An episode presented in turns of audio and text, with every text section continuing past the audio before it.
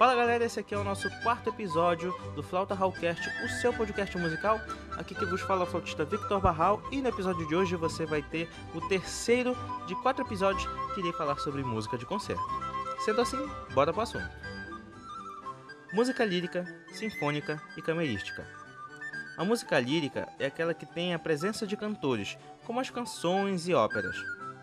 O nome tem origem na Grécia Antiga, onde os poetas entoavam suas composições acompanhados pela lira, um instrumento musical de cordas. A sinfônica originalmente refere-se à formação instrumental para execução de sinfonias, mas atualmente o termo também é usado como sinônimo de música de concerto.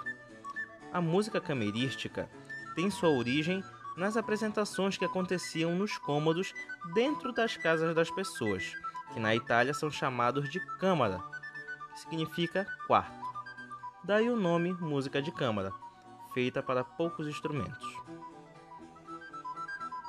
Movimentos e andamentos. Desde o século XVI, os compositores procuram formas de indicar nas partituras a velocidade e a expressão de suas músicas. Porém, até o século XIX, não havia marcadores precisos de tempo, como o metrônomo, e os autores passaram a utilizar termos e expressões para determinar a rapidez ou andamento da música. Por força da tradição musical italiana, passou-se a adotar internacionalmente termos como largo, que significa lento, né?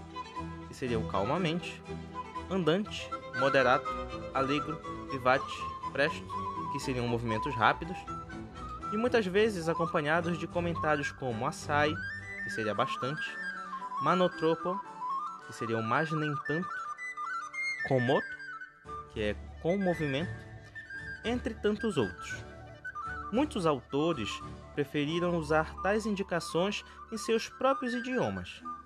Dessa forma, cada parte das obras ou movimento leva um título que indica o andamento daquele trecho. Sendo assim, galera, esse foi mais um episódio do Flauta Hallcast e a gente se vê no próximo episódio. Tchau, tchau!